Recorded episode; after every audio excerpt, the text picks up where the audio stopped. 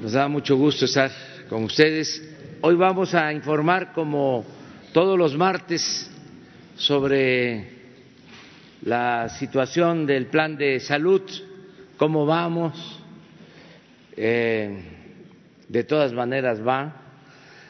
Eh, vamos este, avanzando en este plan para mejorar el sistema de salud, que no falten los médicos, que se mejoren las instalaciones, que mejore el servicio, que no falten las medicinas, que podamos eh, garantizar el abasto de los medicamentos, todo esto que es eh, complejo, no tanto por que se tengan que comprar muchas eh, medicinas, no son muchas,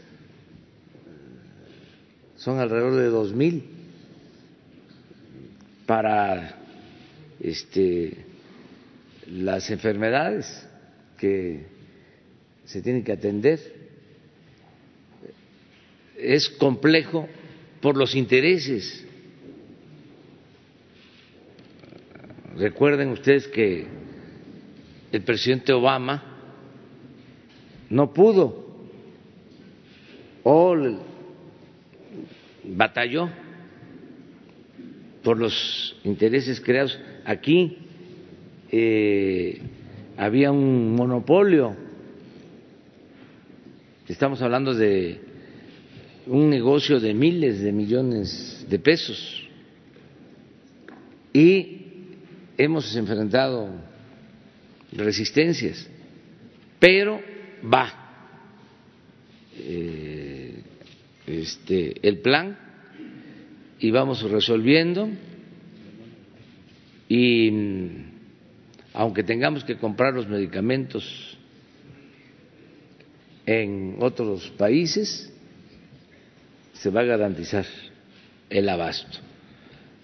Y eh, también vamos a terminar con los abusos que se cometían en la prestación de servicios, la famosa subrogación esto que hasta las guarderías las subrogaban, entregaban contratos a particulares para manejar lo relacionado con la salud, con la seguridad social, temas tan delicados eh, que se pusieron al mercado como si fuese eh, mercancía, todo por el dinero,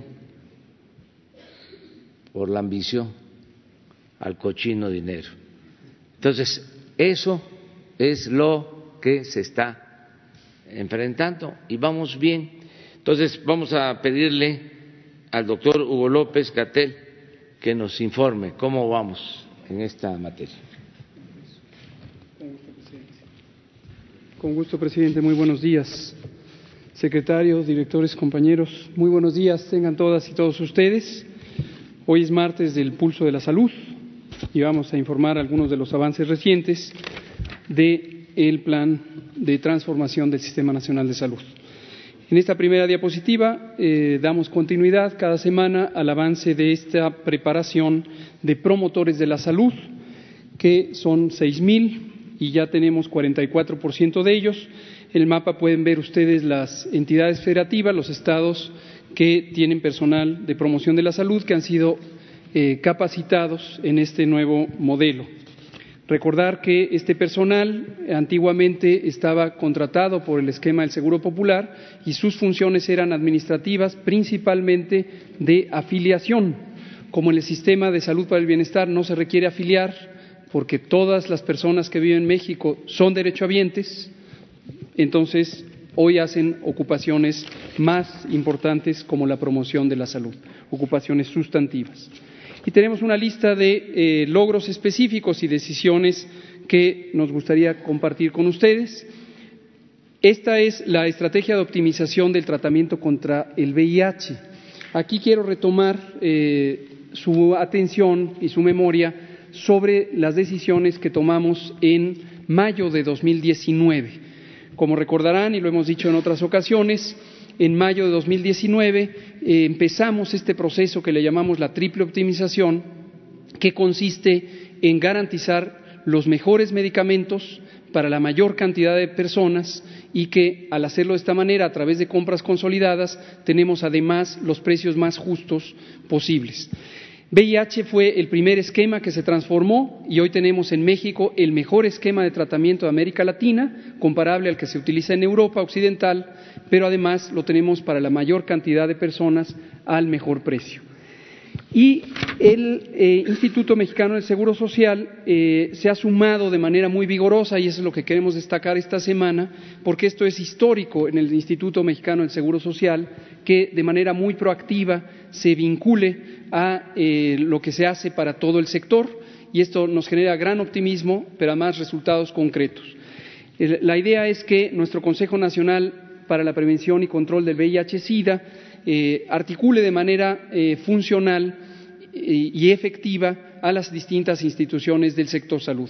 Hoy de las personas que viven con VIH tenemos eh, dos grupos mayoritarios, el de población no asegurada, que se atiende en los centros ambulatorios para la prevención y tratamiento del VIH-Sida y las infecciones de transmisión sexual, los CAPACITS, pero además tenemos a las poblaciones que tienen seguridad social.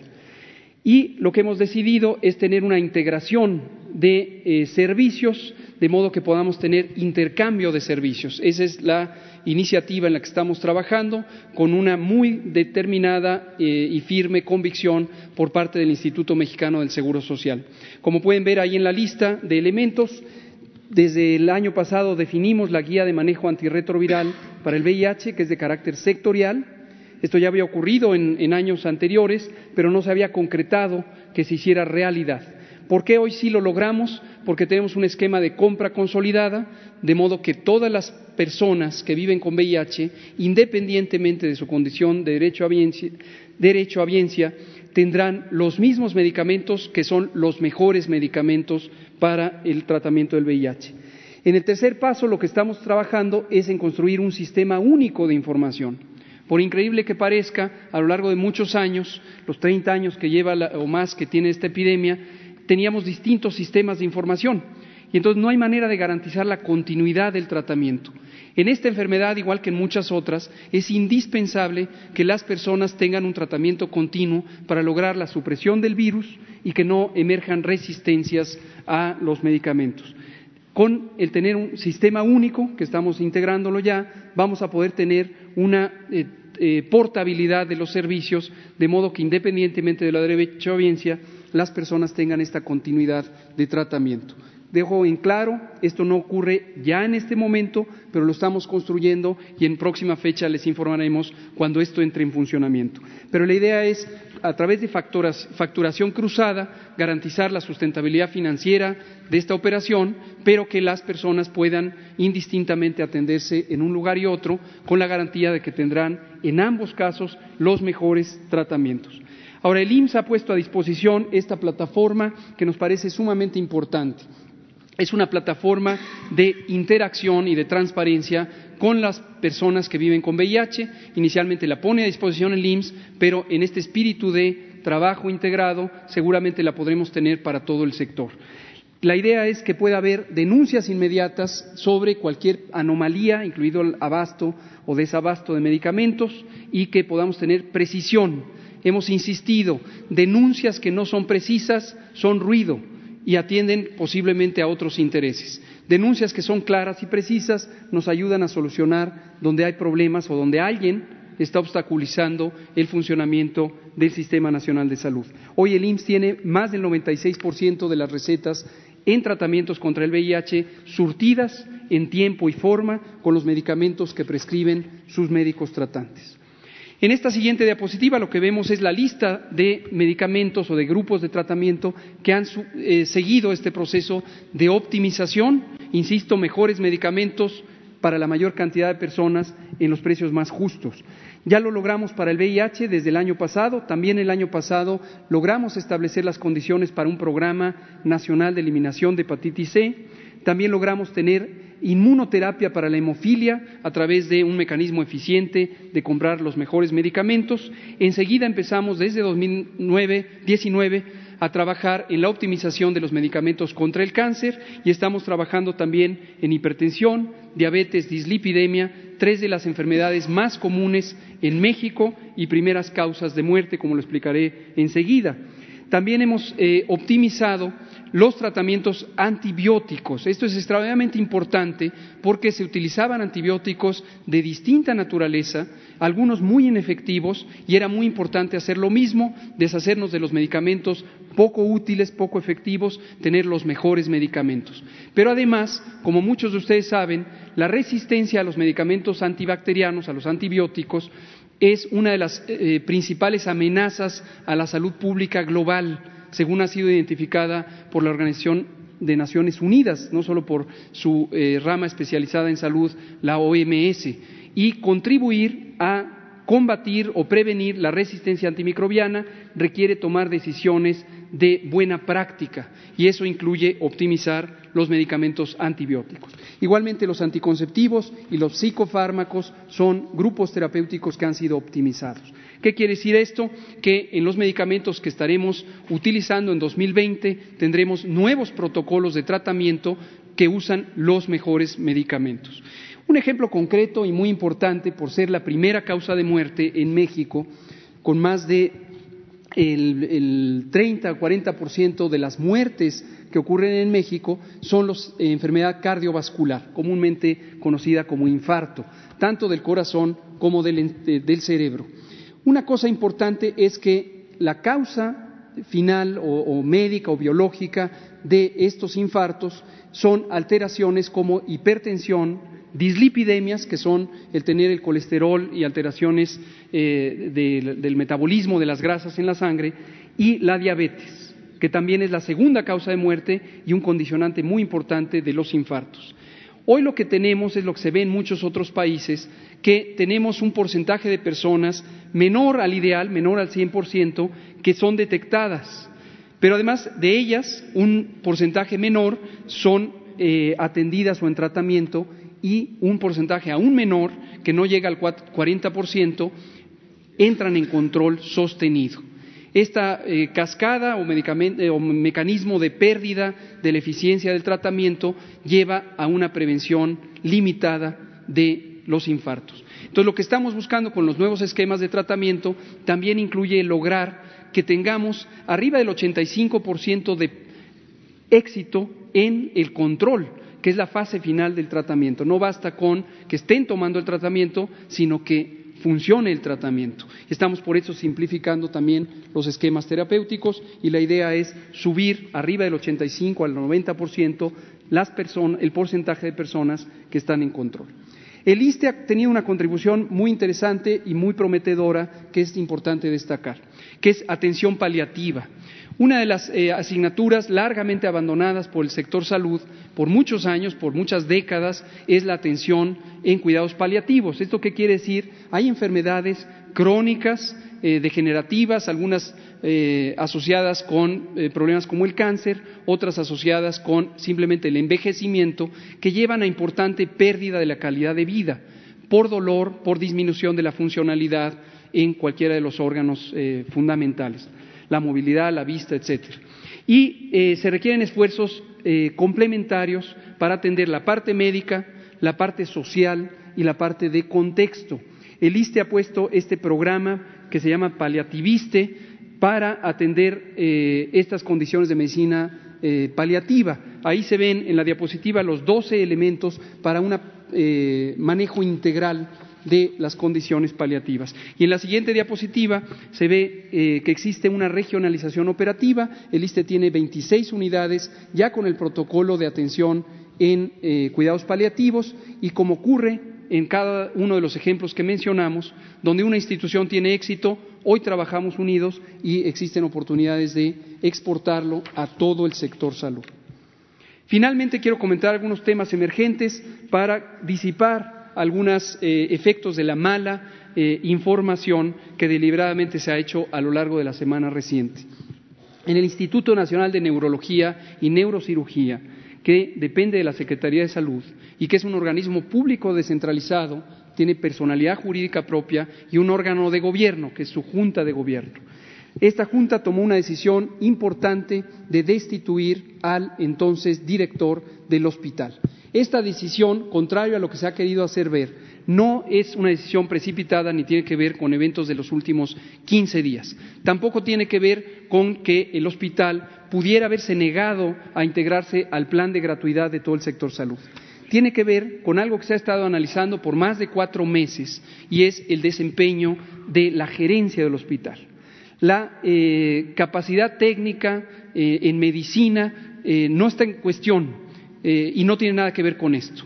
La idea es una persona que dirige un hospital tiene que dirigirlo con eficiencia, con transparencia y al servicio de que funcione el hospital para que las personas sean atendidas. Podrá tener las mejores capacidades técnicas en una materia específica de la medicina, pero lo importante es que sea un gerente efectivo. Y se documentaron eh, muy graves problemas de incapacidad técnica que llevaron a que hubiera desabastos locales en el hospital. Ya hemos explicado que este hospital tiene un contrato de farmacia integral que incumplió repetidamente con sus obligaciones y debió ser sancionado el proveedor privado y se le debieron exigir la entrega de los eh, elementos. En la siguiente, el coordinador de los Institutos Nacionales de Salud, doctor Gustavo Reyes aquí presente, eh, tiene un plan eh, en conjunto con la Junta de Gobierno para reactivar de manera efectiva los servicios y garantizar insumos, atención médica y, desde luego, también la gratuidad de los servicios. Y el último elemento, o el penúltimo elemento, es este tema de eh, FUCAM, la Fundación Mexicana para el Fomento y Prevención Oportuna del Cáncer de Mama. Vamos a explicarlo de manera breve. Esta es una eh, institución eh, privada, sin fines de lucro, que recibía su financiamiento del Seguro Popular, es decir, de los impuestos de todas y todos ustedes, de los impuestos que todos pagamos. Esta entidad podía dar servicios gratuitos porque lo pagábamos todos. Esto se financiaba con dinero público. Y desde luego ha tenido aciertos en la calidad de la atención que merecen ser reconocidos, pero en un esquema administrativo que precisamente fue característico del Seguro Popular, en donde se hacía gasto directamente de los recursos públicos para el funcionamiento de una entidad privada. Esto eh, no se considera que sea lo más eficiente y en algunos casos tampoco lo más transparente. Y esta es la razón que se ha tomado, eh, por la que se ha tomado esta decisión de ya no seguir contratando a este proveedor, de modo que eh, el nuevo sistema ya no incluye la contratación de entidades privadas. No es nada específico en contra de esta institución. Ahora, también queremos destacar que se acordó oportunamente entre el Instituto de Salud para el Bienestar, que es quien actualmente maneja el financiamiento, y esta institución privada, que se daría continuidad al tratamiento de las mujeres que ya están eh, en tratamiento, en FUCA. No se suspende ningún tratamiento. Y lo quiero dejar extraordinariamente claro.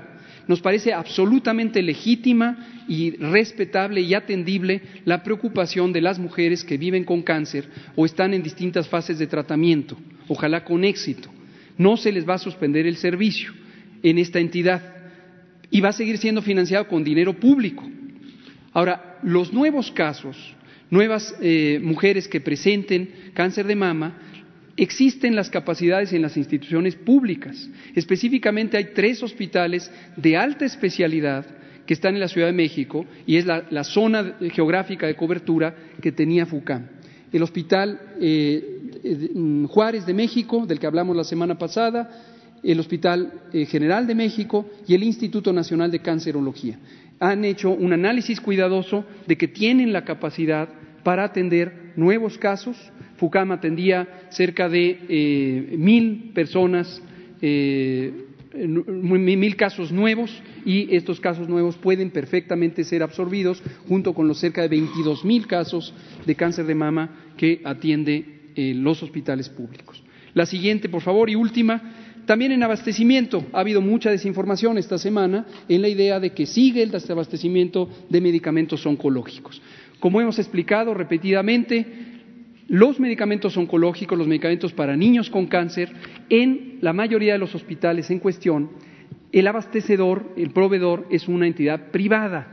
Y esta entidad privada, lo hemos ilustrado con el caso del Hospital Infantil de México, Federico Gómez, tiene obligaciones de entregar los medicamentos.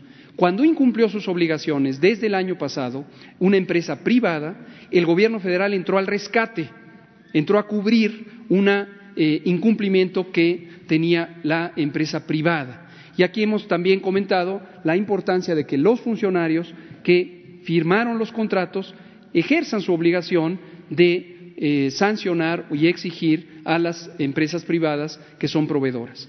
Pero, de todos modos, el Gobierno federal, la Secretaría de Salud, en combinación con la Secretaría de Hacienda, a través de Oficialía Mayor, entramos a rescatar esta situación haciendo compras extraordinarias de medicamentos oncológicos. Y los hemos comprado en países que tienen eh, agencias de regulación sanitaria de alto desempeño, clasificadas en el nivel más alto por la Organización Mundial de la Salud. Ahí pueden ver la lista de los países a los que se ha comprado estos medicamentos. También, como sigue el protocolo técnico, la Comisión para Protección contra los Riesgos Sanitarios de México revisa todos los lotes de estos medicamentos cuando llegan al país. Eso implica a veces el retraso por unos, eh, algunos días, 20, 25 días, porque se tienen que inspeccionar absolutamente todos los lotes. Estos medicamentos llevamos ya desde que empezó el año distribuyéndolos de manera directa. Ahí pueden ver las cifras. Hay más de 46 mil piezas, de las cuales ya se han distribuido y entregado en los hospitales 32 mil.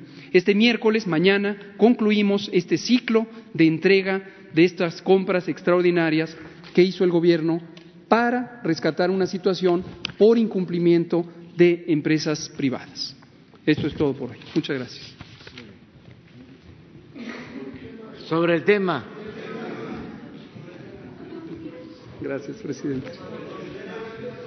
Por favor, aquí. Empecemos aquí enfrente. Nos seguimos por acá, por acá y mujeres también allá. Eh, muy buenos días, señor presidente de México. Buenos días a todo el gabinete de salud. Carlos Pozos de la Molécula Oficial. Eh, usted hablaba de precisiones claras. Eh, yo tengo aquí varios puntos que me hicieron llegar a través de redes sociales.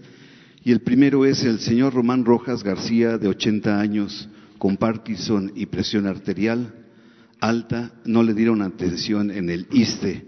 Esto sucede en el hospital primero de octubre. Eh, le programaron la atención hasta junio de este año para poderlo atender. El señor labora este, porque tampoco ha recibido su, pensión. Ese es un caso muy específico que sucede en el Hospital Primero de Octubre. También aquí tengo este, toda una carpeta sobre el negocio en las hemodiálisis, el cual se lo puedo entregar también, muy amplio.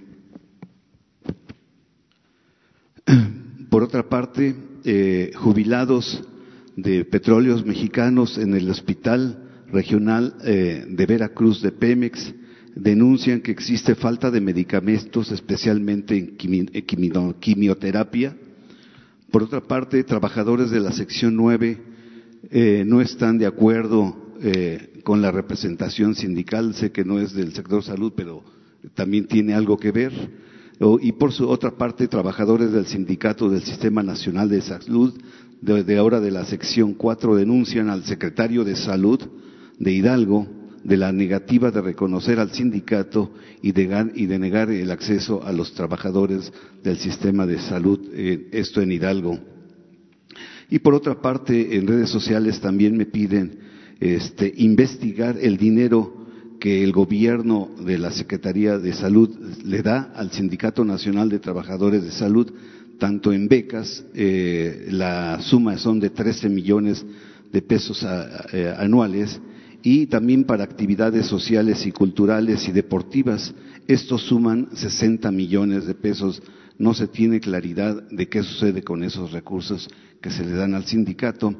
Y me piden también el que se haga una investigación, si es posible, sobre eh, las gestiones de los exdirectores del Instituto Mexicano del Seguro Social, José Antonio eh, González Anaya, Miquel Arreola y Tufil Miguel Ángel Ortega, que fungieron como titulares del, Seguro eh, Social.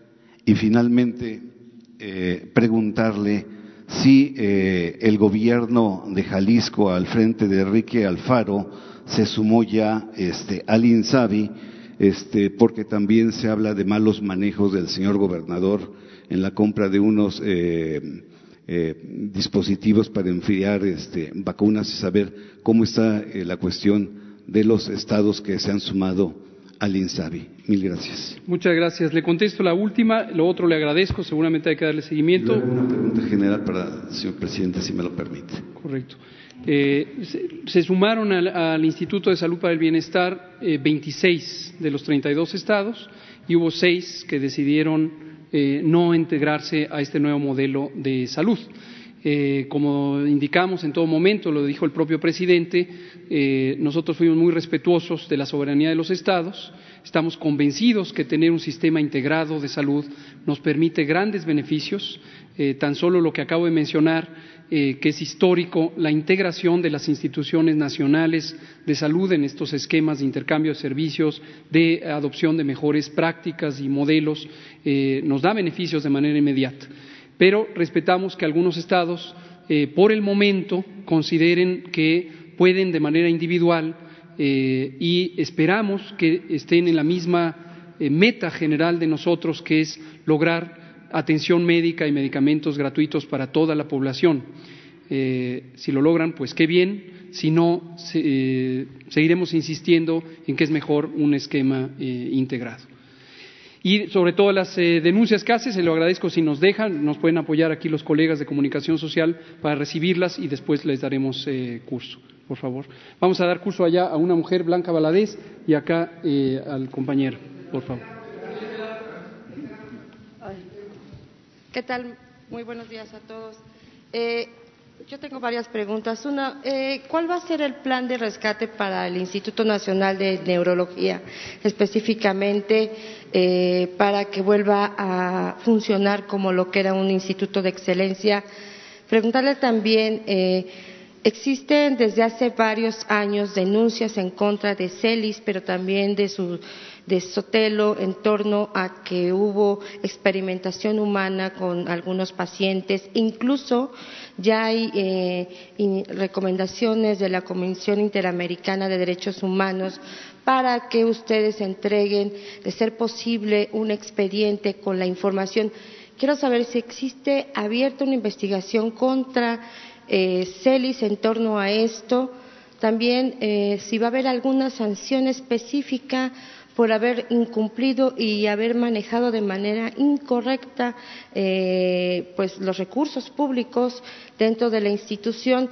Y si me lo permite, con todo respeto, ayer se manejó una información de que el INDRE va a muestrear, va a identificar algunas este, muestras que no dieron positivo influenza, saber si ya eh, pues de alguna manera ya ingresó el coronavirus a México a través de estas muestras que están rastreando porque no dieron positivo a influenza, saber si, si, eh, es este caso, en caso de que sí, eh, qué es lo que se va a hacer, porque bueno, en Italia se está haciendo ya una situación de alarma, en otros países se está declarando alertas, alarmas mundiales y en México eh, el, discurso siempre ha sido de que no es catastrófico.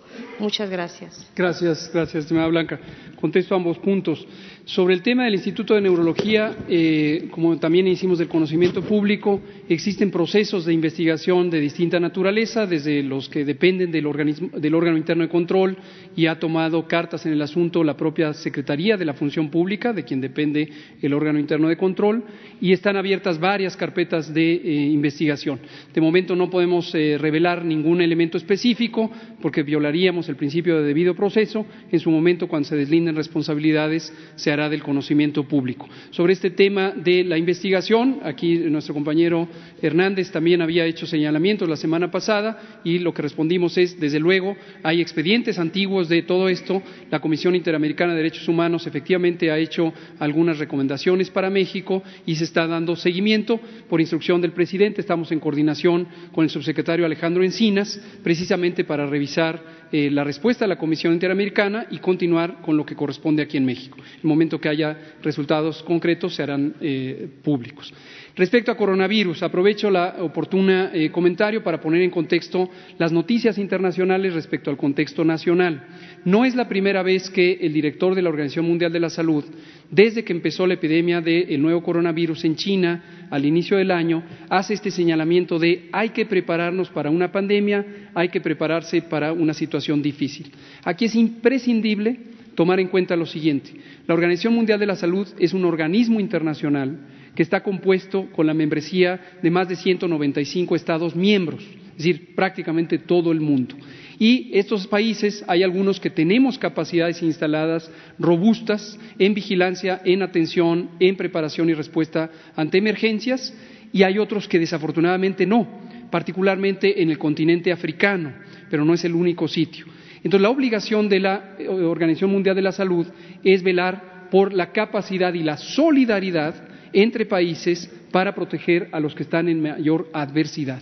Este señalamiento repetido es porque eh, se teme, y es muy probable que ocurrirá, que el continente africano y los países que no tienen estas capacidades sean afectados por el coronavirus. La situación en México, concretamente puedo decir, no, no ha llegado coronavirus a México. Tenemos hasta el momento acumulados 18 casos sospechosos que todos y cada uno han sido descartados. Esto que se informó ayer en nuestro boletín eh, diario de que vamos a hacer un muestreo es porque hemos sido reconocidos por la Organización Panamericana de la Salud como el primer país que adoptó un protocolo de detección y estamos en todo momento buscando distintas alternativas para hacer más eficiente este protocolo. Este es un muestreo general. Eh, recibimos eh, más de cinco mil muestras de todos los casos de enfermedad respiratoria aguda. No olvidar que la influenza es una enfermedad que ocurre todos los años y seguimos en la temporada de influenza y seguimos recibiendo muestras de influenza. Entonces, lo que hacemos periódicamente es estos muestreos para ver si entre los casos para los que se descartó influenza pudiera estar el coronavirus. No es la primera vez que lo vamos a hacer, lo hemos hecho ya en, dos ciclos y hemos encontrado negativo a todos los eh, que hay. La preparación en México es una preparación que hemos estado haciendo muy consistentemente. Tenemos ya el protocolo de vigilancia, el protocolo de laboratorio, el protocolo de atención médica y la semana pasada publicamos el protocolo de control de infecciones, que implica más que el sector salud. Tenemos la participación de muchos sectores y de agentes sociales importantes. Tenemos los protocolos activos en eh, los comités de seguridad en salud de los 32 estados y con énfasis en los cinco aeropuertos internacionales eh, relevantes en México que están haciendo el protocolo de detección. Y cierro diciendo, como hemos dicho en otras ocasiones, llegan 15 mil personas provenientes de China todos los meses, meses, a México y no está recomendado, de acuerdo a los estándares internacionales, medidas extremas de tamizaje de todos y cada uno de estos pasajeros. Italia decidió de manera soberana tener un protocolo extremadamente intensivo que no tiene ningún país de Europa, que no tiene Canadá y que no tiene casi ninguno de los países de ingresos medios altos o altos.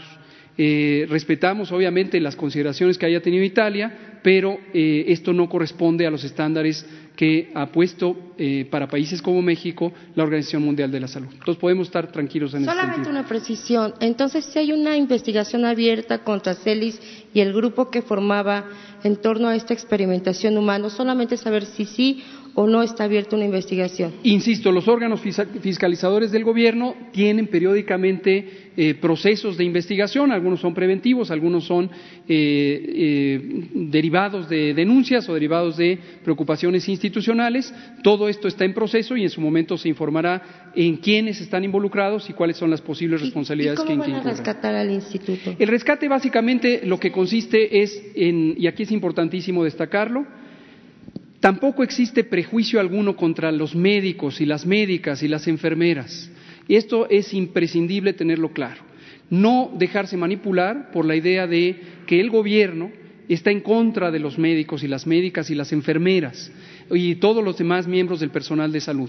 Son extraordinariamente importantes, son la esencia, son el corazón de las instituciones, les tenemos enorme respeto, somos parte de esa comunidad el secretario, el comisionado, eh, los funcionarios de salud, venimos de esa comunidad. Los propios directores de la seguridad social, aunque ellos no son médicos, tienen una familiaridad muy cercana con el personal de salud.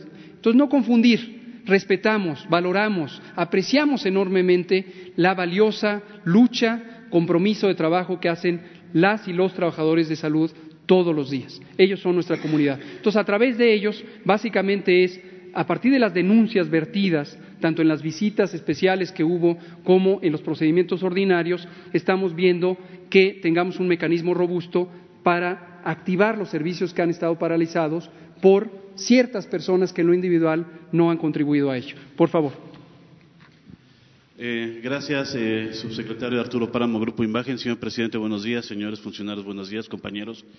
Eh, usted comenta que son cerca de mil eh, los casos que el FUCAM eh, atendía al año de, cáncer. dice que todos estos casos se pueden atender en los tres hospitales que están especializados para esta atención.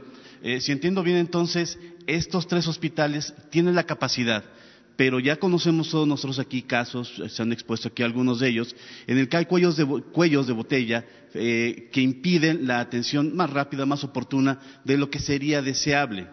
Si vamos a meterle mil casos más a estos hospitales, a este sistema, ¿qué garantía hay de que se vaya a tener una mejor atención para estas personas, estas mujeres eh, que ya recibían una atención a través del FUCAM y que ahora se les está destinando a un sistema que tal vez sea más lento y en, este, en estos casos lentitud pues sí eh, va en contra eh, de su salud, eh, subsecretario. Y si también me permite ahorita una pregunta para el director del ISTE.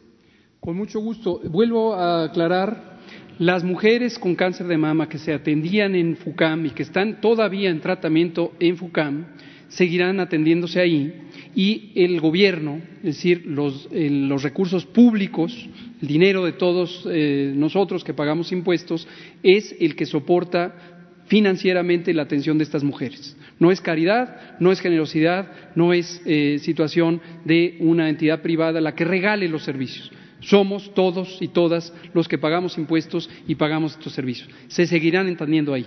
Respecto a la garantía de atender a los eh, nuevos casos, de cáncer de mama o de cualquier otra entidad, de cualquier otro cáncer o de cualquier otra enfermedad.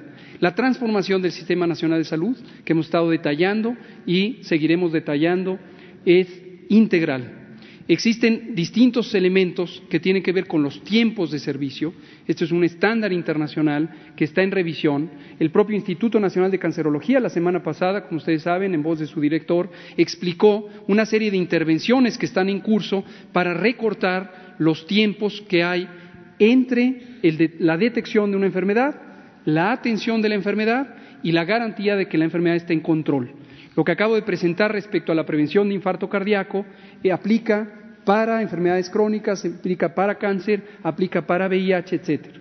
Nosotros estamos pensando que es indispensable que las personas estén al centro de la operación, no las instituciones. Las instituciones están al servicio de las personas. Y justamente parte de la transformación incluye eh, revisar dónde hay cuellos de botella, quitar trabas burocráticas, hacer mucho más simple el proceso de alcanzar la atención. ¿Esto se logrará a través de qué? ¿Contratación de más personal? ¿Apertura de horarios? ¿Días de atención que no están contemplados? Muchas de estas intervenciones, muchas, eh, el Instituto Mexicano del Seguro Social ha activado mecanismos de eh, aprovechamiento de tiempos eh, perdidos que había antes, por ejemplo, en el uso de los quirófanos. Y eso está permitiendo tener expansión de la cobertura de, servicios. En algunos casos, en las zonas eh, rurales, existen estas jornadas médico-quirúrgicas que permiten el aprovechamiento de instalaciones que antes eran desaprovechadas. Ahora, quiero destacar que mucho de la ineficiencia administrativa, en algunos casos hemos identificado que no era casual, que no era accidental. Es decir, hay una parte de la eficiencia administrativa que es por eh, falta de gerencia, falta de supervisión, pero hay otra que no es tan casual. Precisamente del Instituto de Neurología eh, hay unos elementos muy ilustrativos de equipos quirúrgicos de alta especialidad, robots de alta tecnología, que estaban en desuso, aunque están en perfectas condiciones, y que aparentemente daban lugar a la presión de los médicos para contratar servicios externos. Y este tipo de justamente entonces este tipo de prácticas las hemos encontrado en varios rincones del sistema de salud y justamente es controlando estas malas prácticas como a veces surge de manera inmediata la capacidad de atención. Ok, eh, señor eh, director del ISTE, si me permite, eh, la semana pasada no tuve oportunidad de preguntarle acerca de esto. Eh, publicamos una nota de que la Secretaría de la Función Pública denunció daños a la hacienda pública eh, por 50 mil millones de pesos por eh, transferencias que, eh, de entidades públicas que no estaban haciendo a la hacienda pública, entre ellos multas sobre créditos fiscales, retención de impuestos federales y también de cuota de seguridad social en las entidades federativas en varios estados que no estaban siendo transferidos.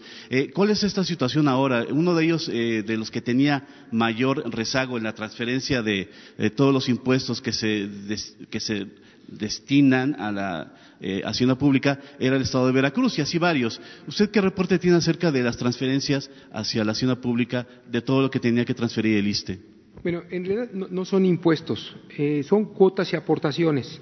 El ISTE se alimenta de cuotas y aportaciones y el gobierno federal, a través de la sede de Hacienda, complementa los gastos de operación. Efectivamente, desafortunadamente, el instituto presenta un problema muy serio de que no se están reportando las cuotas y aportaciones por parte de las entidades, de los diferentes patrones, y esto evidentemente está generando un problema para poder invertir en equipamiento, en insumos, material de curación. Ya la Cámara de Diputados y el, Senado de la República han, en la Ley de Ingresos, establecido algunos mecanismos para que se puedan hacer convenios entre las entidades y el ISTE. En la actualidad, solamente tres estados de la República han firmado un convenio con el ISTE, San Luis Potosí, Baja California Sur y Colima.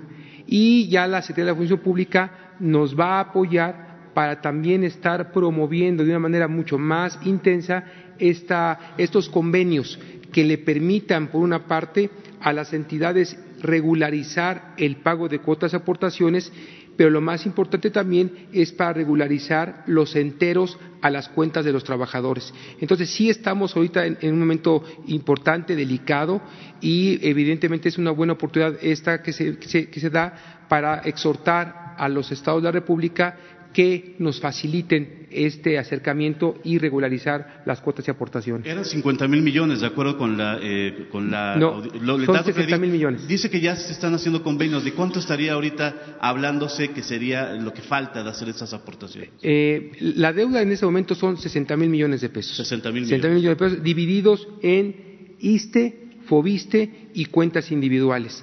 Y eh, por esta razón, eh, las cosas, este, pues estamos eh, tratando de promover incentivar que estos, estos adeudos se cubran.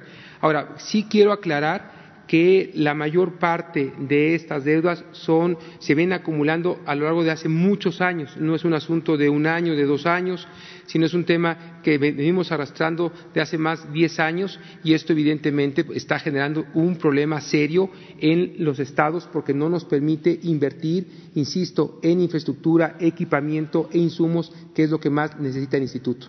Muchas gracias. Señor presidente, si me permite ahorita una pregunta sobre desarrollo económico. Nada más quiero precisar algo que es interesante, lo considero. ¿no?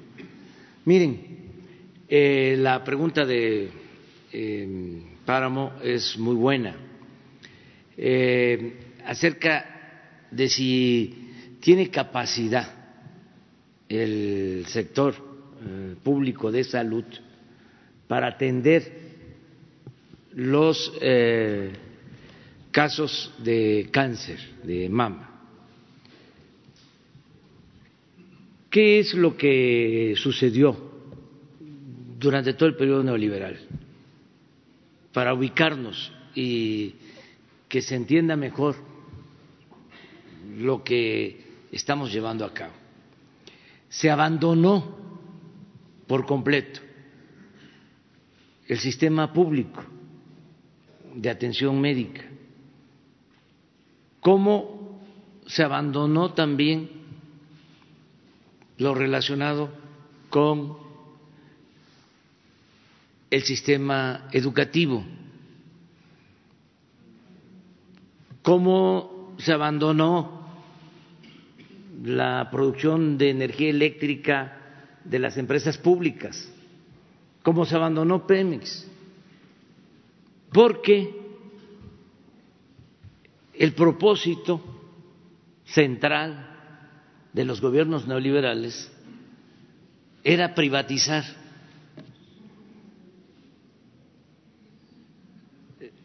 No querían eh, impulsar lo público.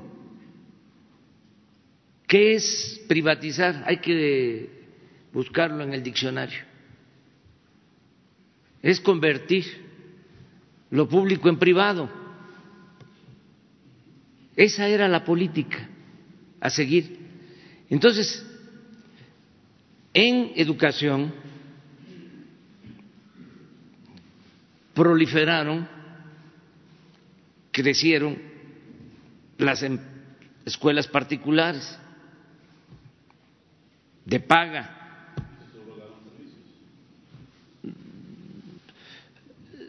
Se eh, tenía que pagar colegiatura, sobre todo en el nivel superior.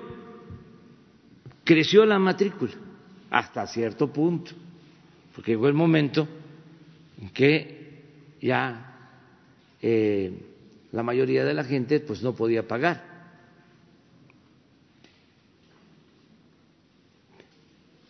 Creció mucho más la matrícula y eso es eh, fácil de probar de escuelas privadas que en escuelas públicas, porcentualmente hablando. Lo mismo pasó en salud. no se invirtió en el sector salud en todo el periodo neoliberal. Crecieron las grandes empresas prestadoras de servicio médico privado. Yo no estoy en contra de eso. Lo mismo en el caso de la, de la educación. El que tiene para pagar colegiatura, el que tiene para pagar un servicio médico privado, está en su derecho, lo puede hacer, pero el Estado está obligado a garantizar la educación pública y la salud a todos los mexicanos.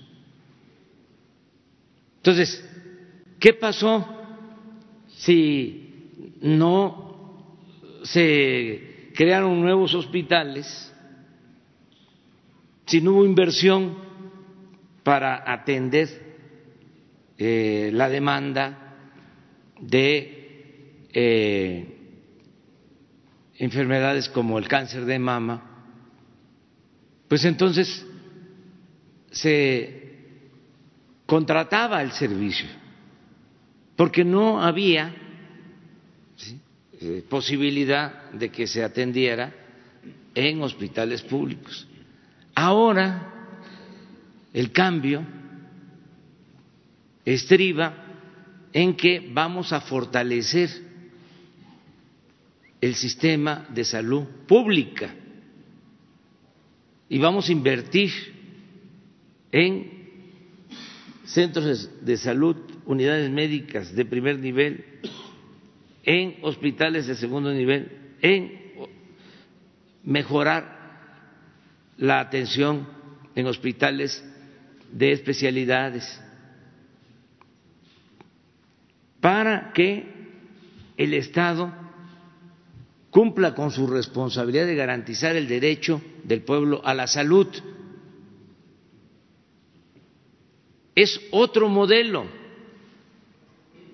Los gobiernos neoliberales lo que querían era que el Estado se diluyera y dejar todo al mercado.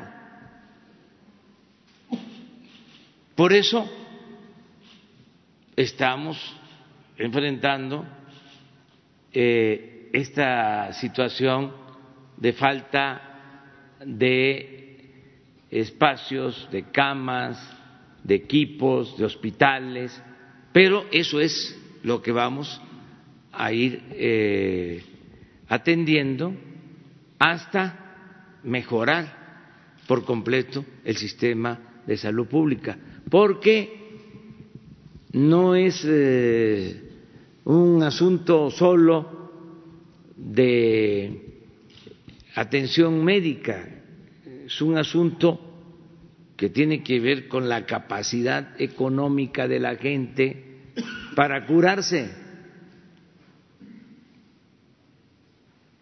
Entonces sí vamos a garantizar el que eh, la gente sea atendida bien en eh, el tiempo que lo requieren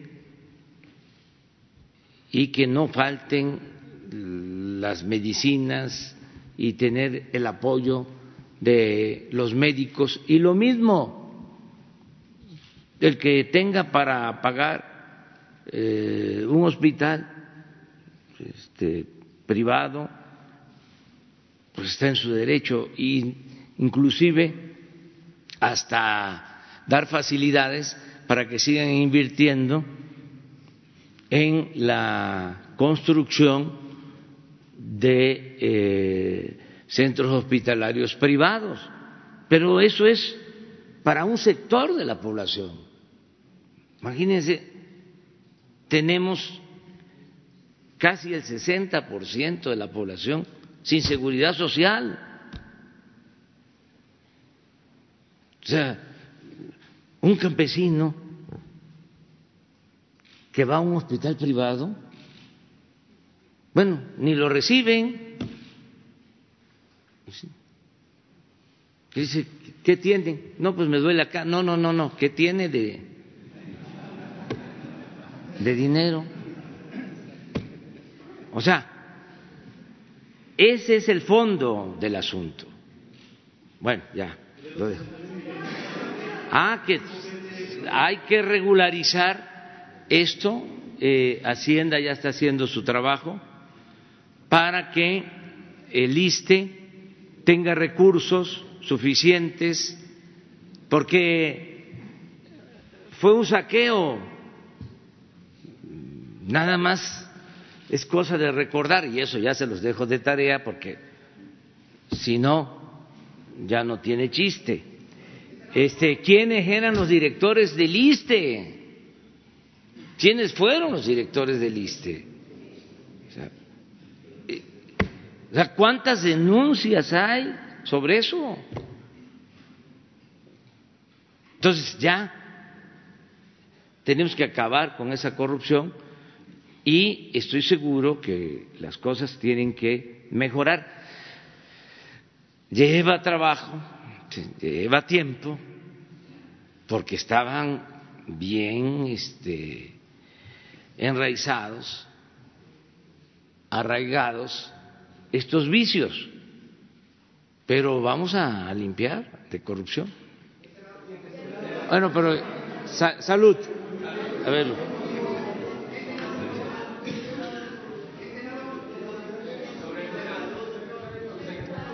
Sí, sí, sí, estaba usted y luego acá el compañero y luego mujeres. Allá está Natalia Vitela. Por favor.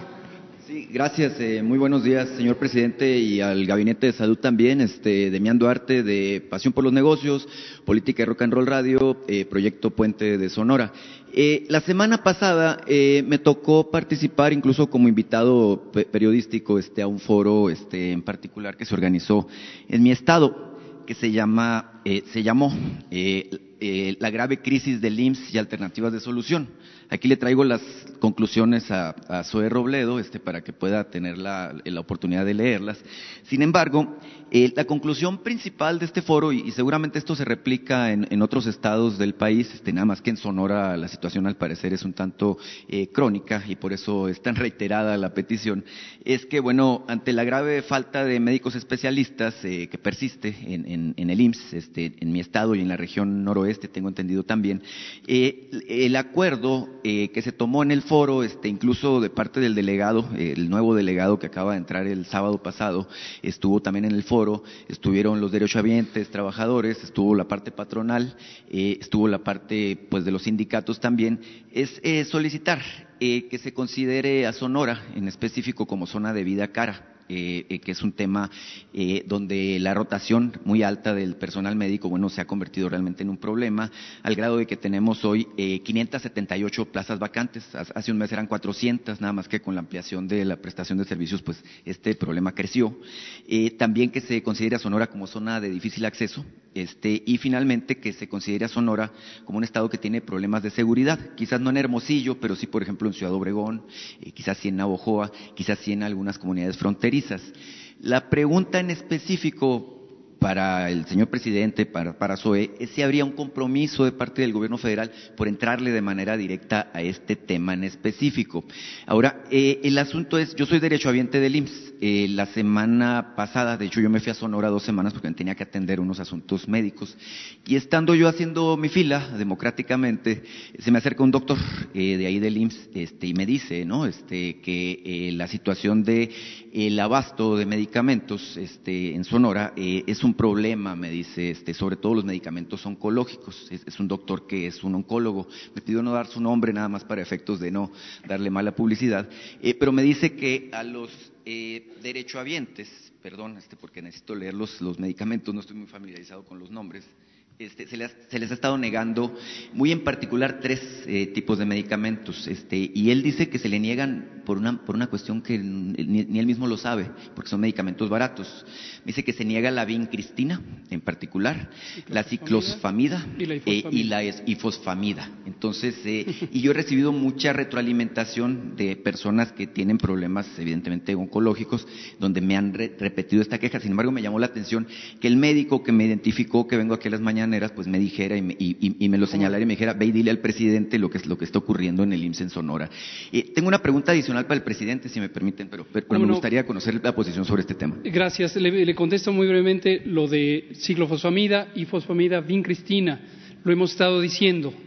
Gracias a este médico que está actuando por la salud de sus pacientes y está favoreciendo a que todos en el país tengamos conciencia sobre los retos que enfrentamos. Vincristina y fosfamida, ciclofosfamida, es algo un poco técnico, pero ya creo que todo el mundo ya está volviendo experto en medicamentos. Son tres medicamentos que en el mercado global, en el mercado mundial, sufrieron una situación de eh, reducción de producción.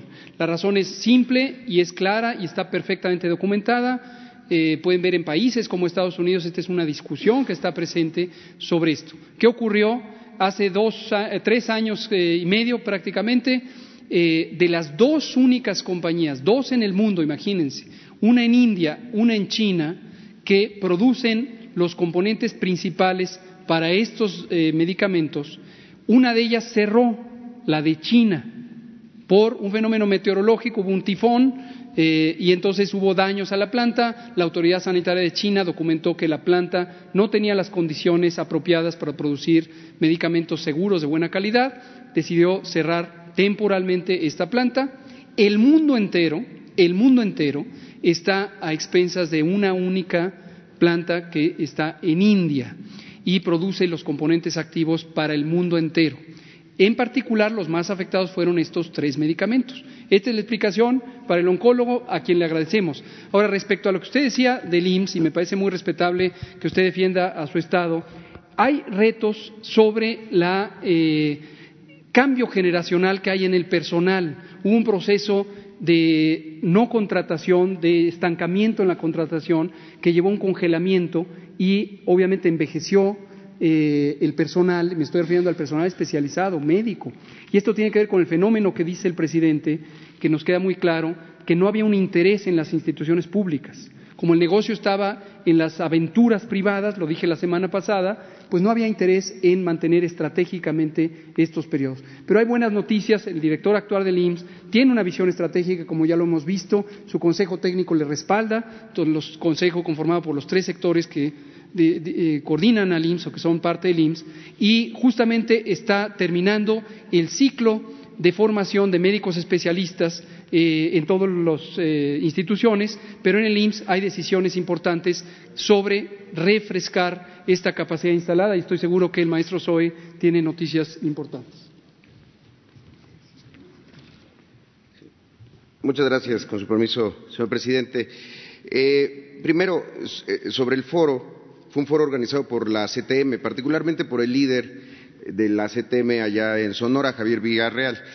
Eh, hay una serie de elementos que sí me interesa aclarar, porque solicitaron y fue una instrucción que el nuevo representante en Sonora, el doctor Edgar, estuviera ahí, justamente para poder aclarar algunas cosas. Primero, nunca hubo, porque una de esas conclusiones, justo lo acaba de mencionar el presidente, una de las propuestas, curiosamente, desde la CTM, es que se subroguen los servicios.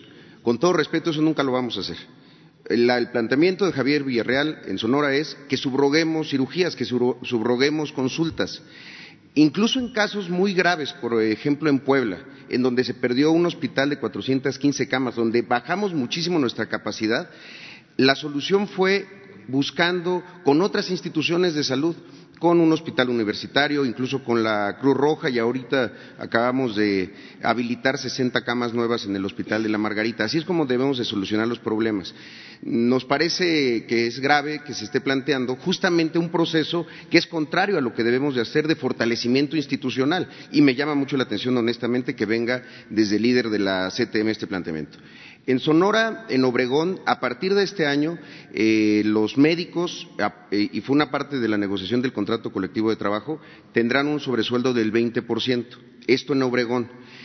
hay un planteamiento para vida cara, eh, lejanía, situaciones de pobreza extrema y seguridad que está establecido en principio para el tema de IMSS Bienestar. En Sonora no existe el programa IMSS Bienestar desde hace varios años, pues que se tomó una decisión de, llevárselo a los servicios de salud para población abierta.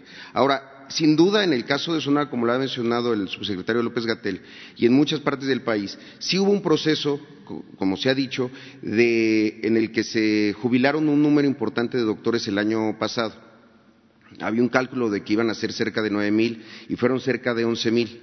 Con el gobierno del Estado hemos estado trabajando justamente para buscar nuevos incentivos para los egresados que justo hoy, en un rato más, van a es su graduación, digamos, de las residencias médicas. Ahí es importante señalar, en 2018 egresaron 3.740 el IMSS forma al 56% de los especialistas de este país en este modelo de las residencias médicas. En 2018 fueron 3.740, en 2019 fueron 3.973 y, y ahora, el día de hoy, se gradúan 4.308 este, nuevos médicos ya especialistas. Son, es 15% adicional. ¿Cuál es la segunda parte importante que nosotros tenemos que trabajar? Que superemos los niveles de los que se queden en el Seguro Social. Nosotros traemos una meta de cerca de arriba del 85% de estos 4.300. Con esos es con los que vamos a atender. Adicionalmente, el día de hoy ingresan a las residencias eh, 7.036 nuevos médicos que van a ir a trabajar a los hospitales en este programa de residencias médicas. Solo para dar una idea, el año pasado fueron 500, perdón, 5.429, eh, es un incremento de cerca del 22%. Le estamos apostando mucho a eso, a la preparación del personal en donde hay, en donde hay déficits. Quiero señalar que el programa para estos residentes es con una beca, son cerca de 15 mil pesos, tienen seguridad social, un fondo de ahorro, prima vacacional, ayuda para renta, ayuda para libros, para su propia preparación, eh, para otro tipo de actividades recreativas, despensa, asistencia a eventos extracurriculares que forman parte de su propia eh, preparación, se les genera, a partir de la residencia empiezan a generar antigüedad laboral eh, y ha habido un el incremento del salario es conforme al incremento que se haga en el contrato colectivo de trabajo.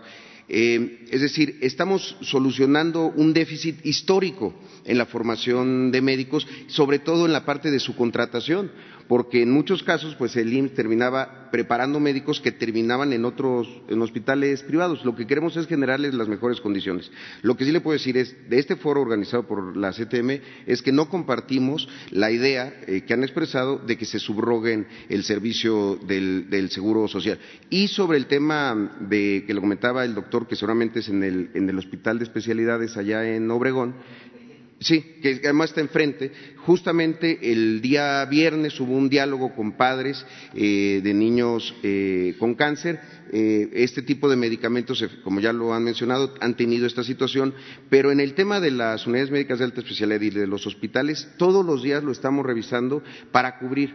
Un tema importante, el surtimiento oportuno de recetas, que muchas es un mucho mejor indicador, es cuántas de esas personas que llegaron con una receta a la, farmacia se cumplió en el plazo que establece la propia receta. Hay veces que si no se puede cubrir un día, se resuelve al día siguiente o en dos días máximo, sin que se entre en problemas de soporte de vida, ni, ni mucho menos. Pero también agradecemos pues, que con esta aclaración pues, ya podemos revisarlo de manera directa en Sonora nos preocupa porque pues, ustedes conocen las dimensiones del Estado, ¿no? Este es el segundo Estado más grande del país. Eh, y, por ejemplo, me ha tocado el caso de algún paciente eh, de oncología que tuvo que trasladarse desde San Luis Río Colorado hasta Ciudad Obregón. Son 900 kilómetros de distancia, ¿no? Este, debe ser bastante complicado para él y para su familia. O tenemos un solo gastroenterólogo para todo el Estado. Somos 1.300, eh, un millón trescientos mil derechohabientes en Sonora. El gastroenterólogo de Marras, pues está en Nogales, ¿no? Este, para todos los demás este, que necesitan este servicio, pues es complejo, ¿no? Por eso la persistencia en buscar, en buscar que se resuelva el problema de la falta de personal. Son 572 médicos especializados que hacen falta, ¿no?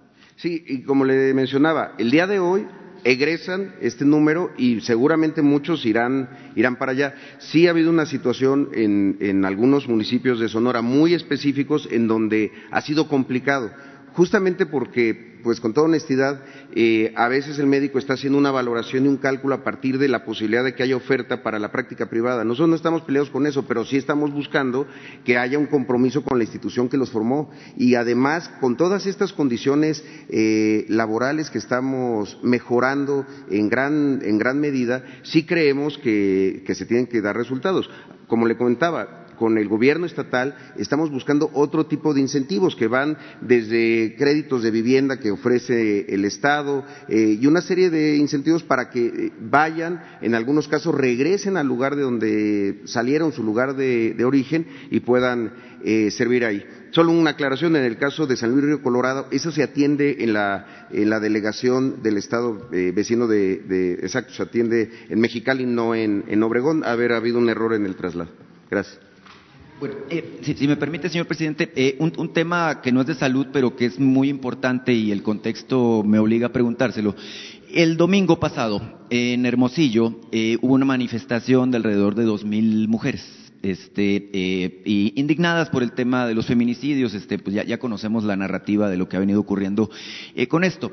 Sin embargo, la manifestación que inició de manera pacífica y que fue muy ordenada, eh, al final, pues derivó en una situación de violencia.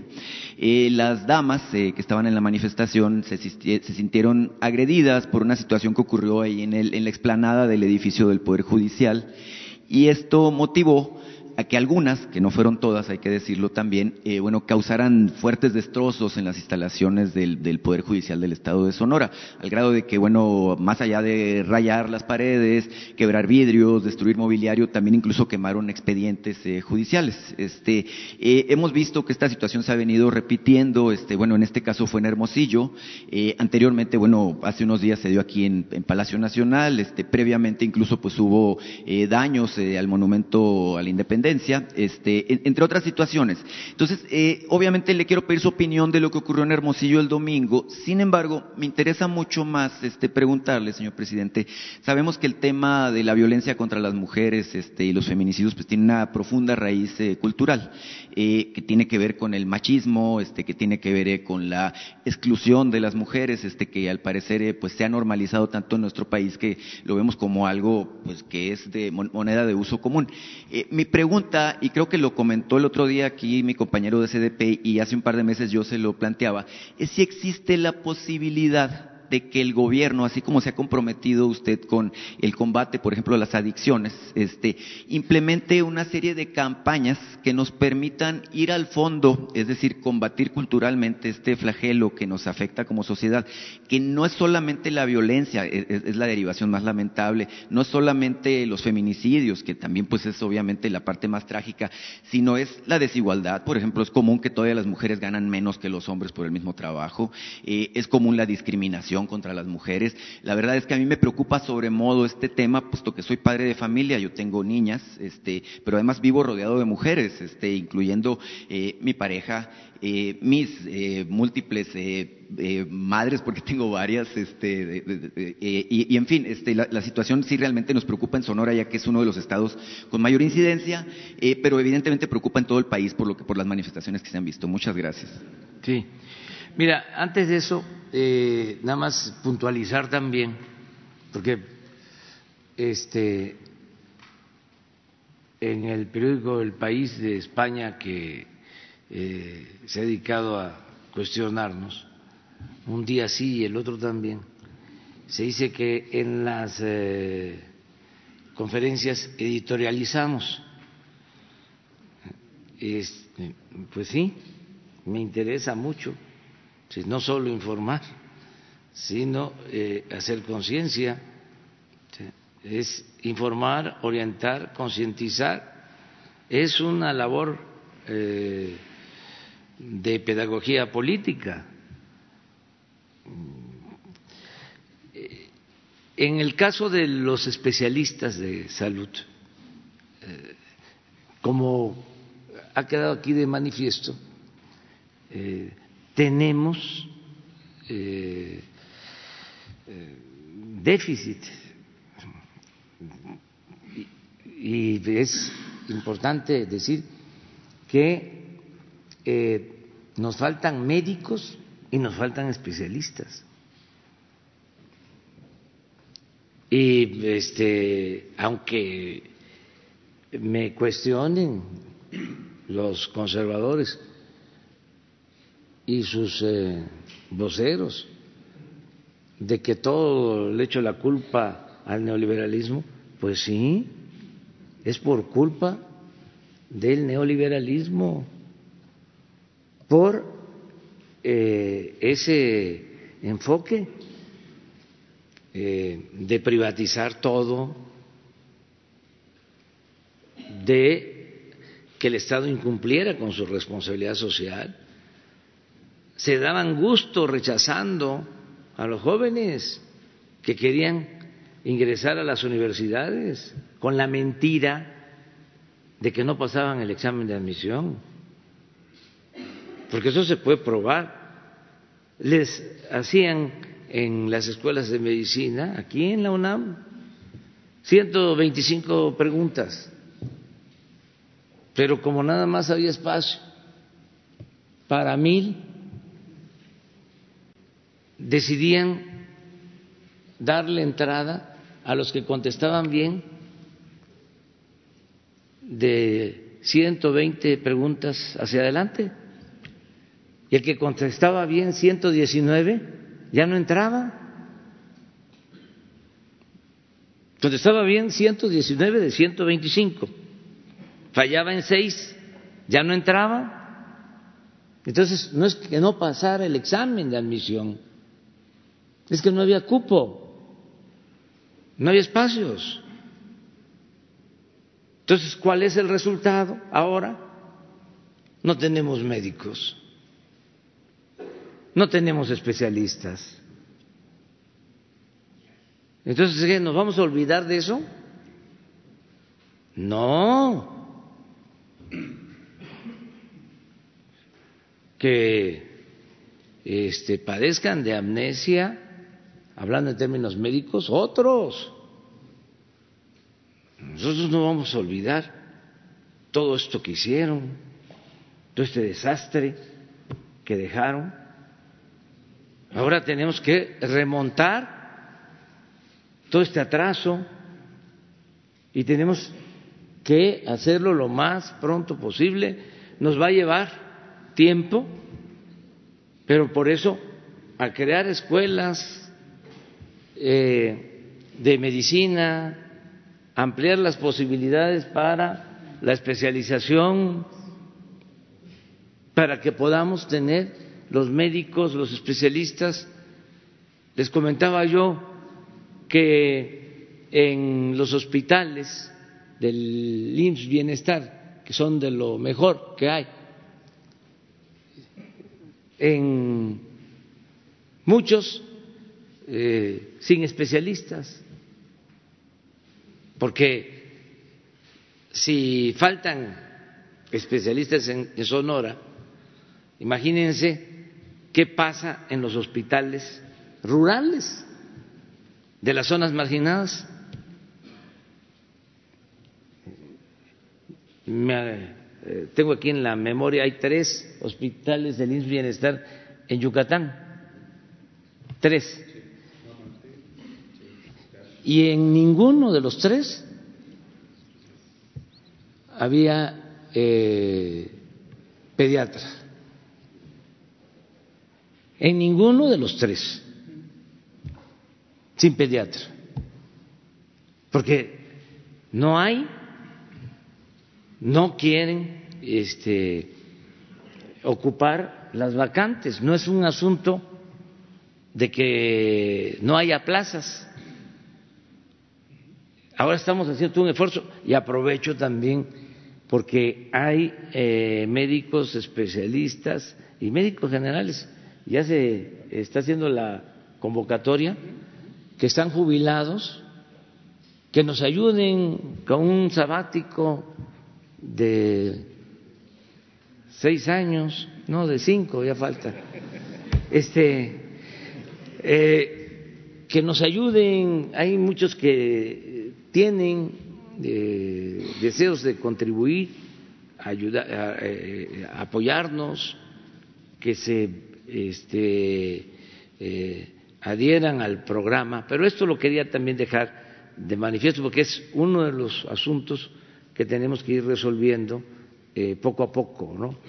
Eh, acerca de lo que planteas, tienes toda la razón, hay que atender las causas, es lo que siempre hemos dicho, los problemas eh, de feminicidio y de violencia se originan por eh, la pobreza, la desintegración de las familias, el abandono de los jóvenes. Y estamos trabajando todos los días para atender las causas que llevan a todos estos eh, problemas eh, sociales. Y vamos nosotros a seguir atendiendo mm, a todos y eh, dándole preferencia a los pobres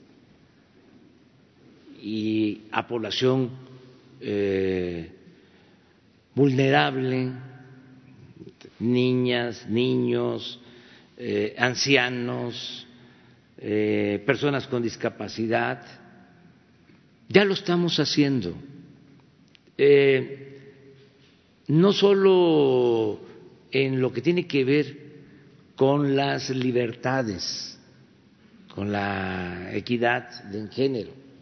Yo eh, puedo decir, y ojalá y no se vaya a malinterpretar, eh, fui el primer gobernante en eh, darle eh,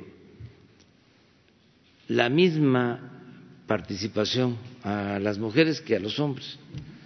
Cuando fui jefe de gobierno, eran más las mujeres del gabinete que los hombres.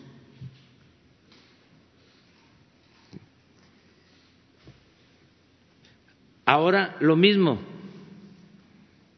Yo formé parte de un movimiento cuando estaba en la oposición que llevó a que ahora la mitad de los legisladores sean mujeres. Eh, yo promoví el que se respetara que la mitad de candidatos fueran mujeres. Ofrezco disculpas, no vayan a pensar que estoy presumiendo, pero no solo eso, eso es en el plano de las libertades, en el plano político. En el plano social, en el terreno social, ojalá y se pudiera pedir los datos de los 10, 11 millones de becas que entrega el gobierno, la mayoría es para niñas y para adolescentes. O sea, en el programa de adultos mayores, la mayoría mujeres, de los ocho millones, mujeres. Del programa Jóvenes Construyendo el Futuro, la mayoría mujeres. tenemos un gran respeto a las mujeres. Y vamos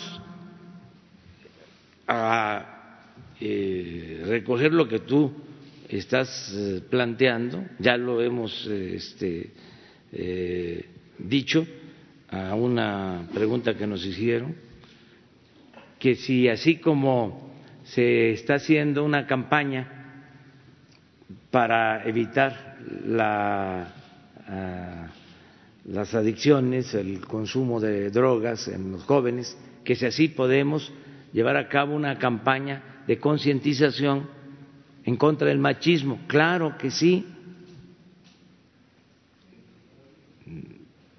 Nosotros estamos a favor de las mujeres, no somos machistas.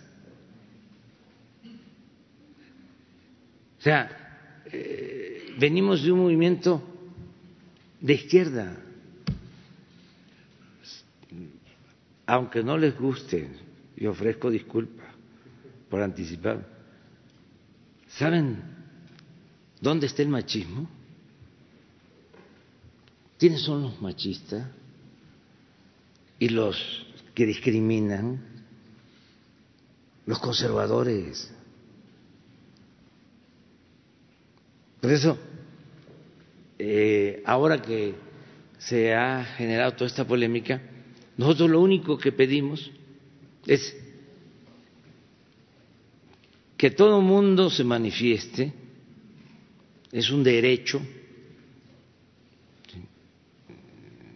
no eh, se trata de una concesión, nomás las libertades se conquistan, no se imploran no se obtienen de rodilla, se ganan eh, luchando de pie y caminando hacia adelante. Bueno, lo único que planteamos es no a la violencia, nada más. Eso es lo único. Y no a la manipulación, no al oportunismo,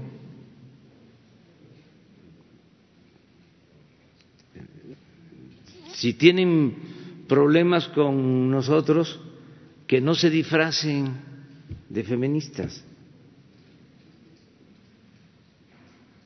Porque eso es hasta inmoral.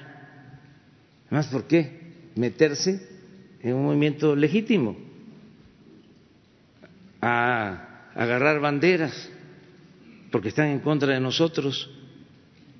Mejor que ellos eh, levanten su movimiento, que los conservadores eh, levanten su movimiento, como ha actuado la reacción en la historia de México cada vez que se lleva a cabo un proceso de transformación.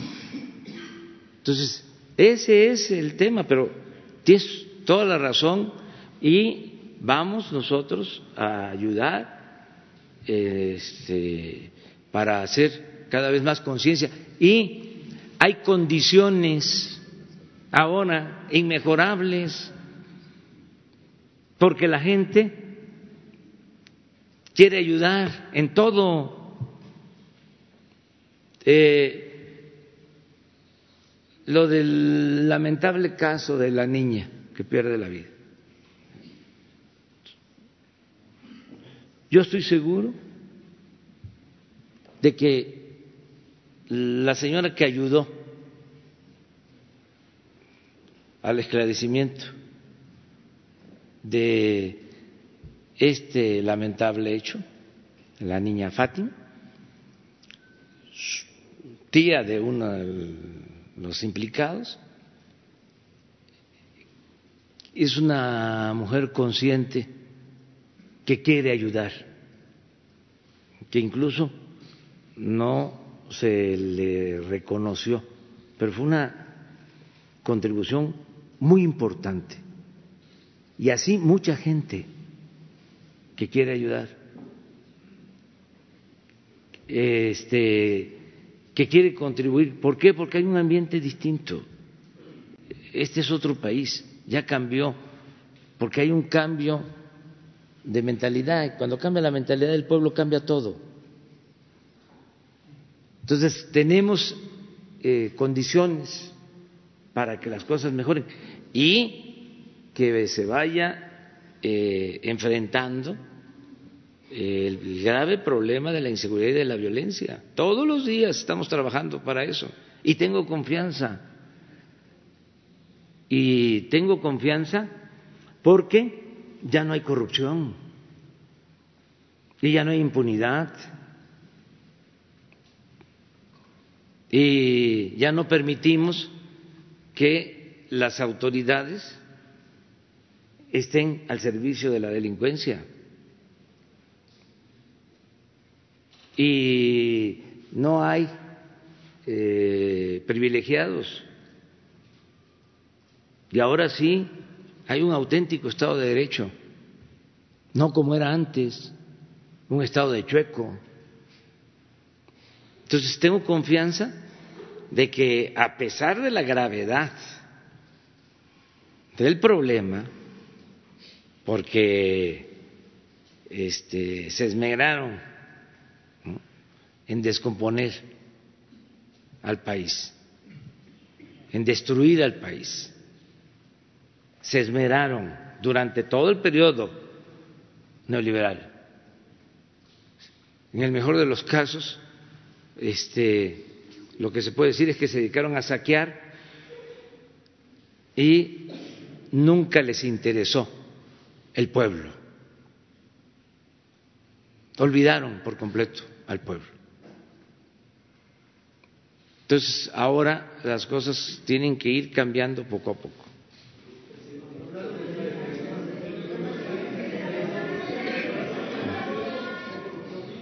¿Cómo? A ver, por favor, no, vaya a ser que, que me haya equivocado, pero no.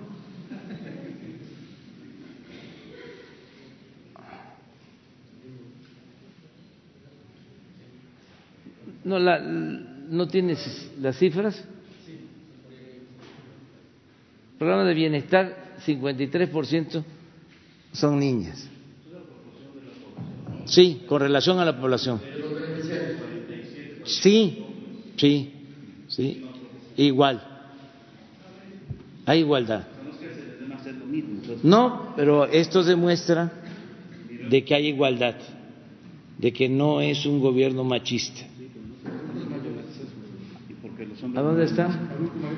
Más jóvenes que las mujeres. 56 Las mujeres por ciento. más que los hombres. Sí, sí, sí, sí, ya lo sé todo eso. Pero, este, aquí están los datos. O sea, en el caso de Sembrando Vida, que es un trabajo de campo, el avance. Adelante.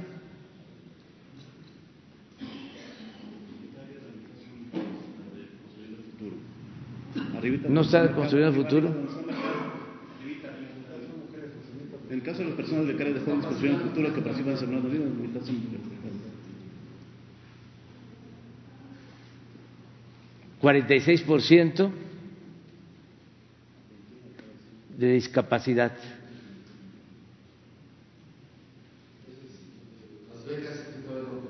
No tienes becas. A ver.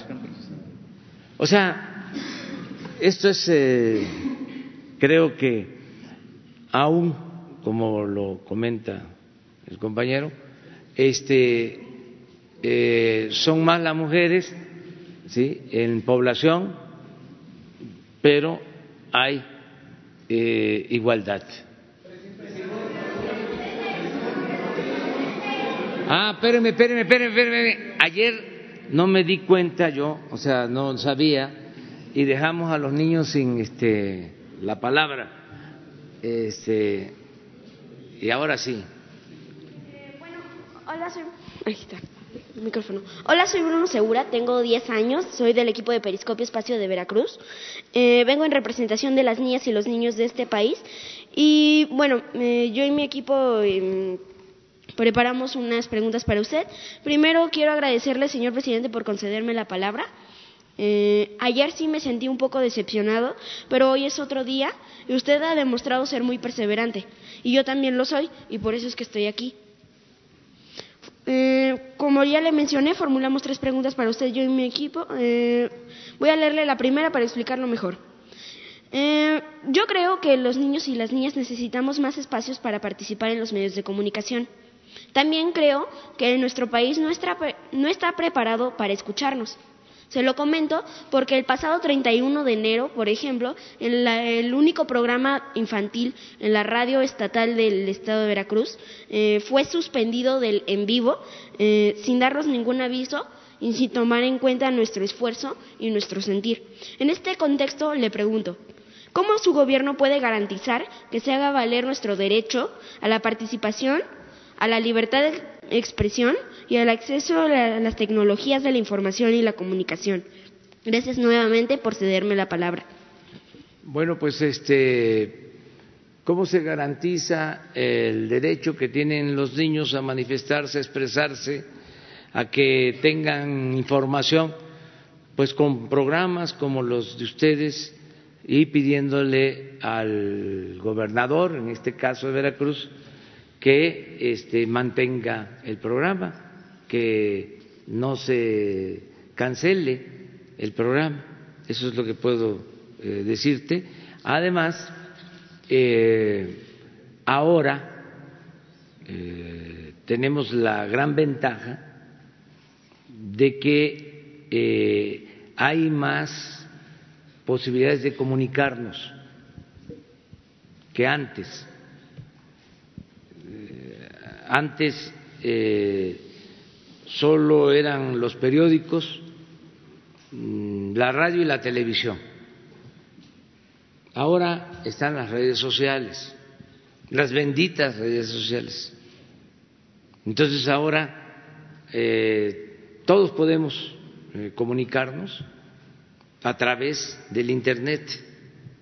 Claro, no tiene el Internet todo el alcance, porque en Veracruz, que tiene 212 municipios, eh, la mitad de los municipios no tienen posibilidades de comunicación por Internet. A veces ni siquiera en las cabeceras municipales hay Internet. En Veracruz, y así pasa en Oaxaca, y así pasa en eh, la mayoría del país.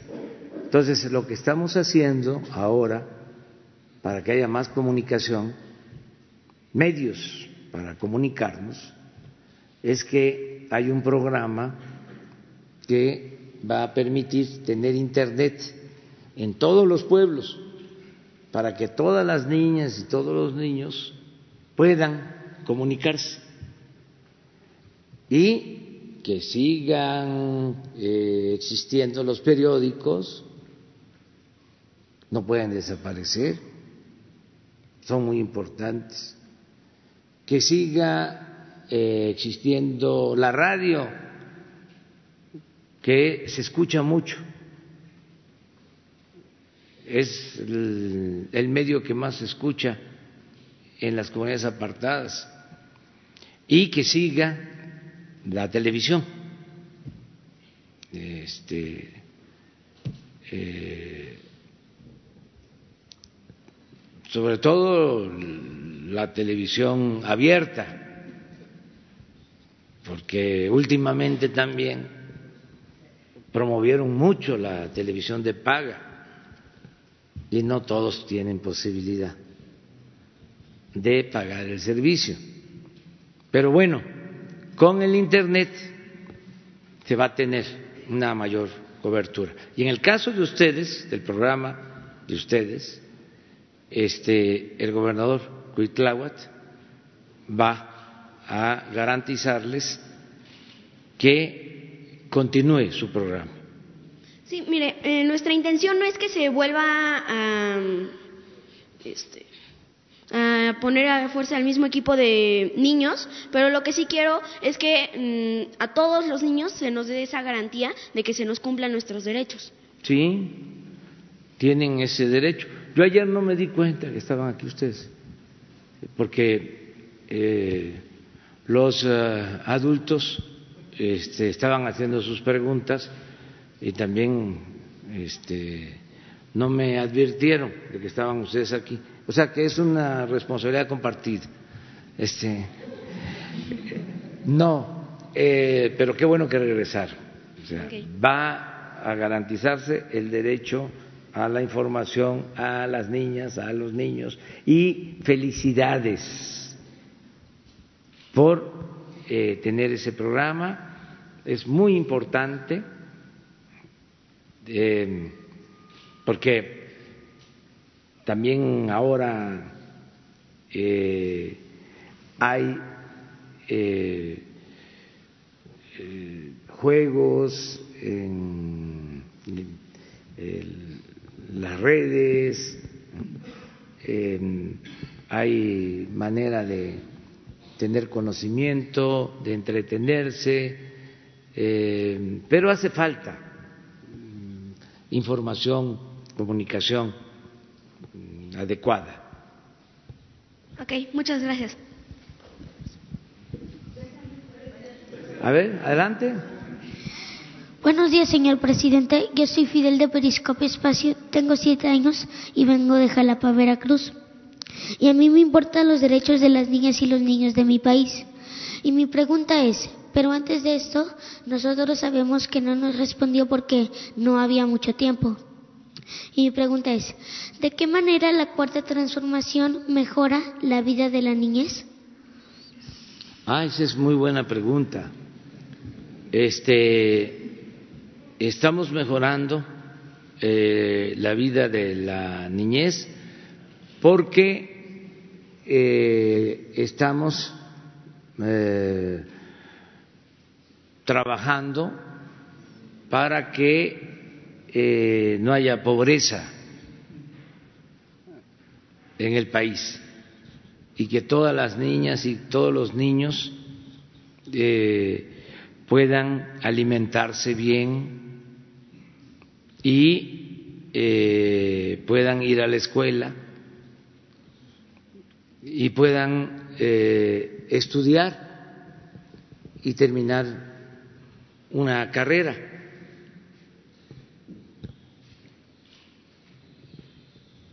Primero que no haya pobreza,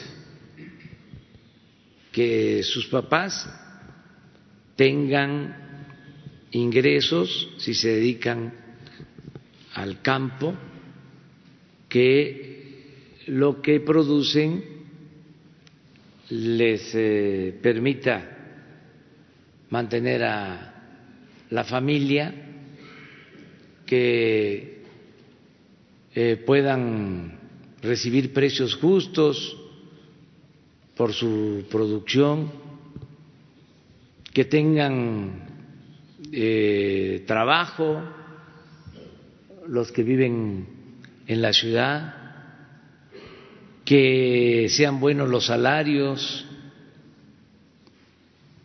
si hay buenos salarios, eh, pues en la familia hay bienestar, hay eh, alimentación, hay para el vestido, para el pasaje, para los gastos que se tienen en la escuela, para los gastos a veces que se requieren para la salud. Y eh, el gobierno nuestro está ayudando para que haya becas para que los más pobres tengan un apoyo. Si están en preescolar, si están en primaria, si están en secundaria, tienen una beca. Los estudiantes de familias pobres. Ya cuando llegan a la preparatoria, todos tienen beca. Y también los que están estudiando en la universidad,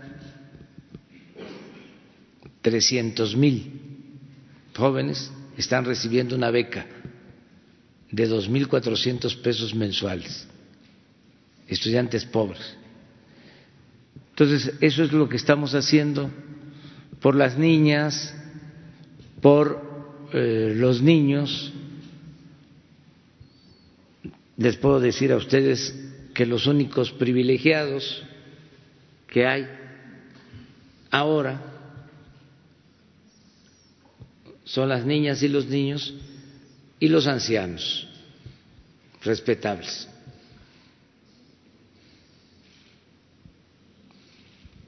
Adelante. Hola, buenos días. Soy Andrea Silva, tengo 12 años y represento el medio Periscopio Espacio de Jalapa, Veracruz. Las niñas y niños queremos participar, ser tomados en cuenta, plantear propuestas. Por favor, dirija un mensaje a los niños y las niñas sobre lo que nos toca hacer para contribuir en el desarrollo de nuestro país. Gracias por recibirnos. Sí, ¿qué les toca hacer? Bueno, este portarse bien,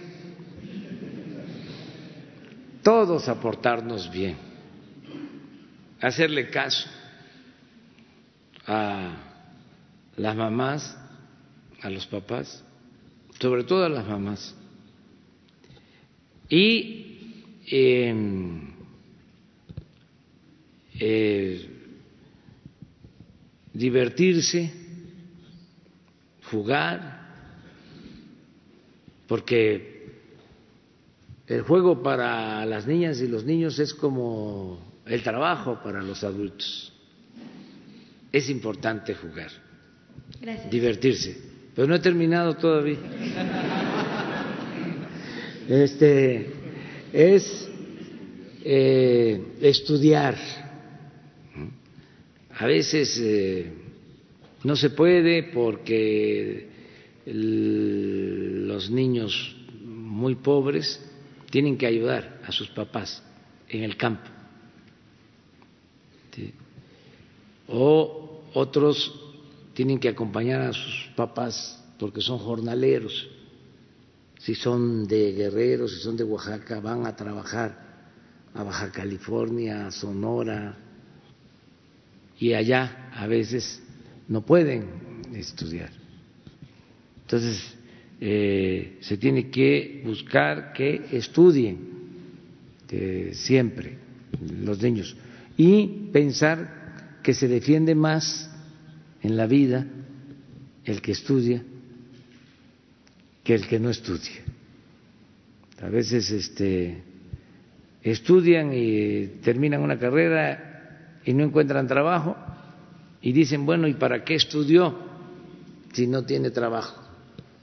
Pero el estudio ayuda mucho, no es nada más para conseguir trabajo, es para eh, encontrarle más sentido a la vida y ser eh, buenos ciudadanos.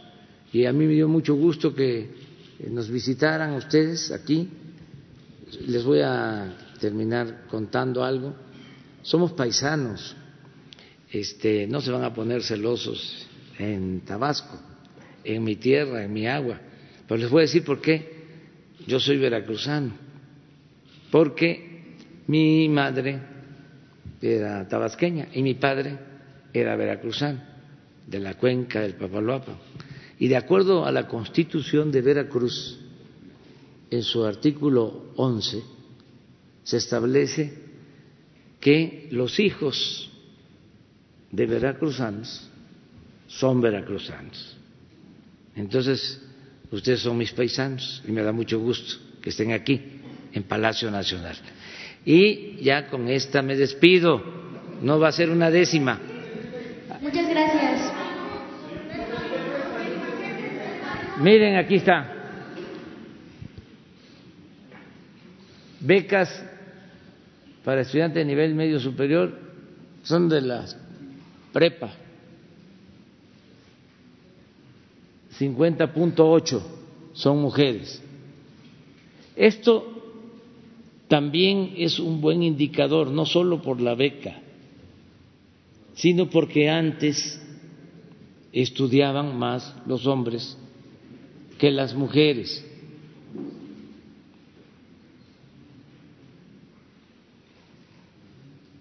Eh, siempre. Y ahora eh, son más las mujeres o igual que están estudiando que los hombres. Y eh, las becas para los de nivel superior, los que están estudiando en universidades, que son 300 mil, 53.7 son mujeres. Pero les voy a dar otro dato. Los que manejan todos estos programas son mujeres. La secretaria de Bienestar es mujer. La que atiende el programa de adultos mayores, mujer. La que atiende el programa de personas con discapacidad, mujer. Eh, las becas, mujer. El programa de universidades Benito Juárez, mujer. Y mujeres que han luchado todo el tiempo por la igualdad y por defender a las mujeres. Si por eso este fue como una cosa extraña, ¿no? Este, los conservadores eh, se volvieron feministas y nosotros eh, eh, machistas. O sea, así se había hecho creer. Vi una una este una caricatura, un meme, dice este que decía algo así. Decían que era mesiánico y no lo creía. pero ahora que los conservadores se convirtieron en feminista, sí lo creo, es un mesiánico. Bueno, muchas gracias.